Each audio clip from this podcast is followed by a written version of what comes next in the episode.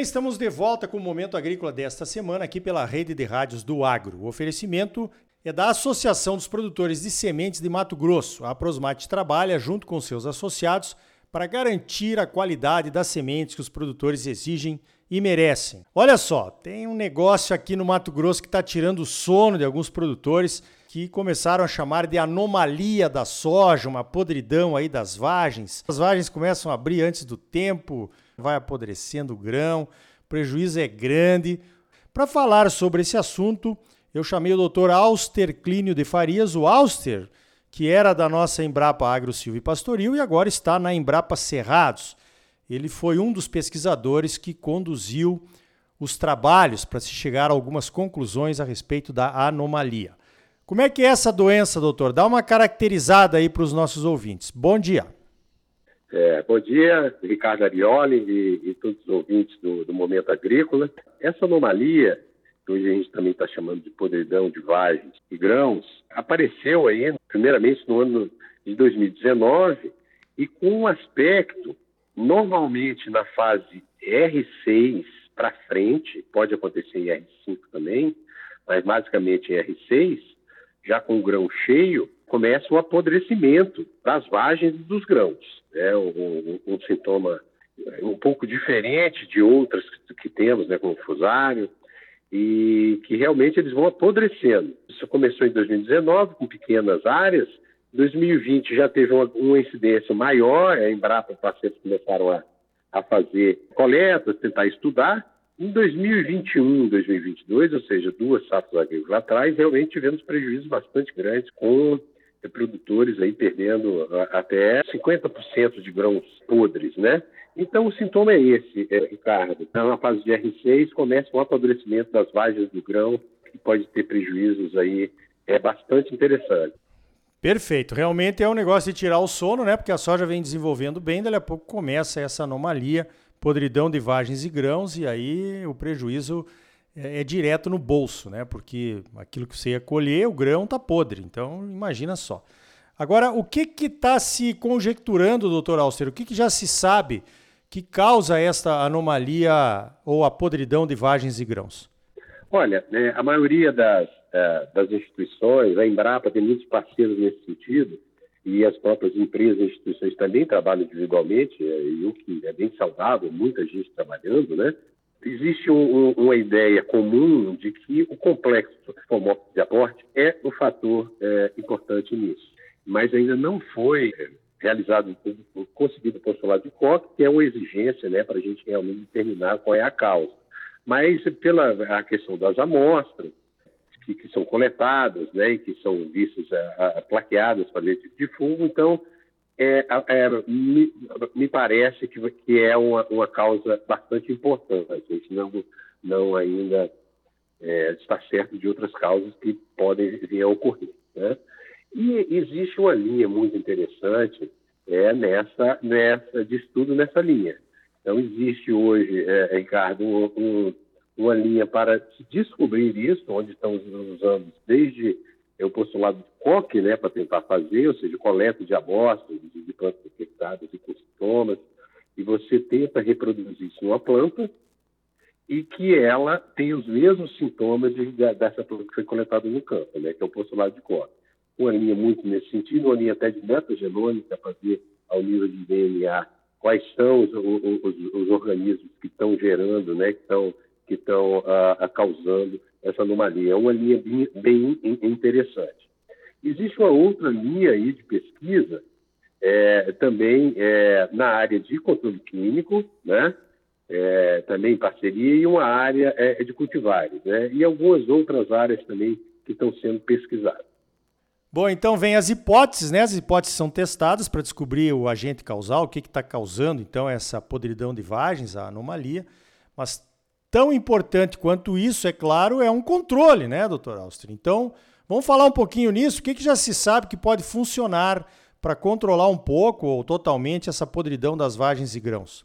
É, pois é, Ricardo. Assim, apesar de a gente não ainda ter é, descoberto oficialmente né, a causa ou as causas, é, é importante, como você disse, a gente é, ver o, o controle, né, o manejo a forma de a gente é, diminuir os danos aos produtores e, e, tentar conviver com essa anomalia. Né? Então, é, nesse sentido, é, foi feita uma parceria é, bastante interessante, eu coordenando, vou falar agora da, da, da rede de cultivares, o que foi formado de soja, é para teste de cultivares. Então, uma linha para realmente a gente caracterizar, ver a reação dos cultivares é, de Mato Grosso né, para a podridão de grãos. Então, nesse sentido, foi feita uma parceria aí com, com três unidades da Embrapa participando, né, Embrapa Agricultura Embrapa Cerrado e Embrapa Soja, e mais 15 instituições, entre fundações, cooperativas, empresas de melhoramento genético de plantas, e consultores e universidades. Então, foram 15 instituições que nós nos juntamos para fazer esses testes em rede. Então, né, nesse sentido, a gente desenvolveu a metodologia, Ricardo, e também eh, fizemos é, trabalhos cooperativos de campo né? a Embrapa e, e uma grande maioria dessas 15 empresas que eu citei. Foi estabelecido vários experimentos para avaliação é, de cultivares. Então, a gente dividiu em 30, 42 cultivares OGM, 12 cultivares, outros experimentos com 12 cultivares de soja convencional e um ensaio com três épocas de plantio. Ou seja, a gente tem um conhecimento tanto da reação dos cultivares quanto é, do comportamento da doença ao longo das épocas de plantio. Então, é, foi muito importante isso, com a metodologia já estabelecida e uniformizada, a gente obteve esses resultados, tabelou e analisou estatisticamente. É um ensaio poderoso, sem dúvida nenhuma, com muitas repetições. É, acho que trouxe boas conclusões, doutor Auster. Isso, Ricardo. Né? Um ensaio onde a gente trabalhou com todos os níveis é, científicos de metodologia, com quatro repetições, e a gente obteve muitos resultados interessantes, né, Ricardo? É, primeiro, a, a gente pode dizer o que houve uma variabilidade genética nessas cultivares para é, a reação à podridão. Essa é a primeira boa notícia. E assim, teve cultivares que tiveram 4,19% das sementes podres, é bastante resistentes, né? E outras com, com 23%, ou seja, você vê a, a gama de variação o que permite o produtor é, poder selecionar aquelas é, cultivares é, com melhor desempenho, né?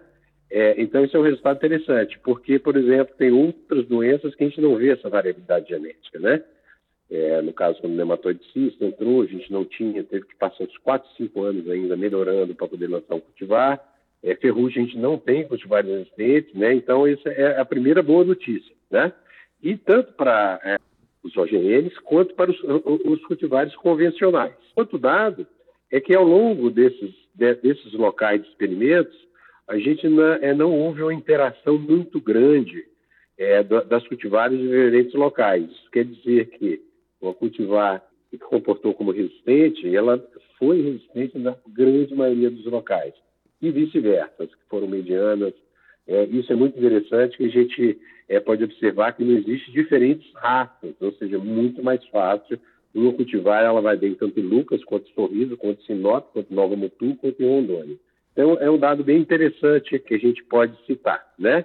Logicamente, resultados apenas de um ano, mas a gente já tem é, uma publicação que vai sair daqui a 15 dias, Ricardo, sobre cultivares, onde vai estar todos esses dados e, e todos os colegas, produtores, consultores, é, vão poder é, ter esses dados para poder é, definir aí o melhor cultivar dentro do seu sistema de produção. Ah, perfeito, então. Essa questão de estudar as variedades é importantíssimo para que o produtor, onde ah, ocorreu já anomalia na sua região, possa escolher melhor, né?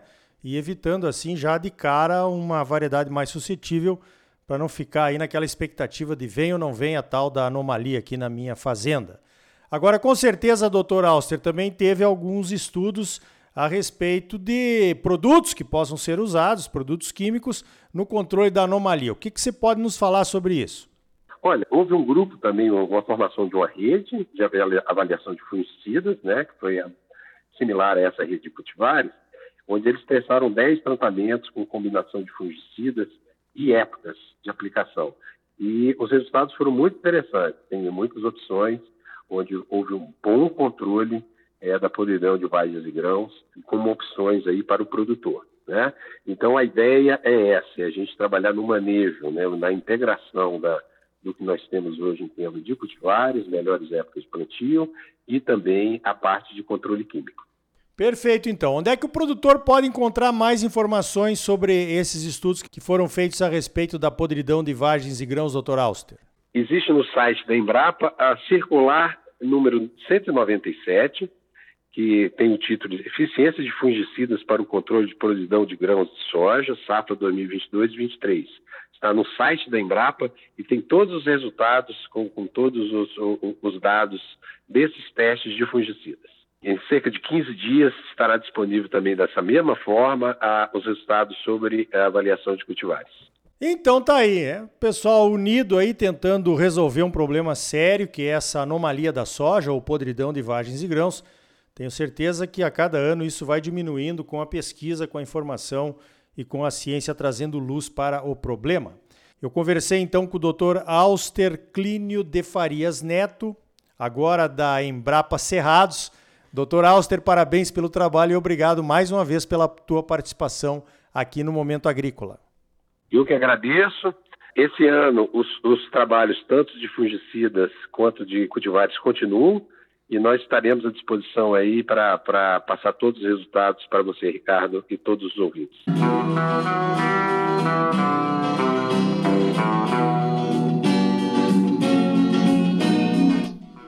Então tá aí, novos desafios sempre chegando na produção de soja. E a pesquisa correndo atrás para solucionar os problemas. Melhor ainda quando junta todo mundo, Embrapa, fundações, associações, consultores. Aí as soluções chegam bem mais rápido. No próximo bloco, Nelson Ananias Filho da CNA, a nossa Confederação de Agricultura e Pecuária do Brasil, vai participar da 28ª Conferência do Clima. O que vamos levar para lá? A Associação dos Produtores de Sementes de Mato Grosso, a Prosmate, trabalha junto com seus associados para garantir a qualidade das sementes que os produtores exigem e merecem. Voltamos já com mais momento agrícola para você. Fique aí com a trilha sonora do filmaço O Dólar Furado, aquele com o Giuliano Gemma.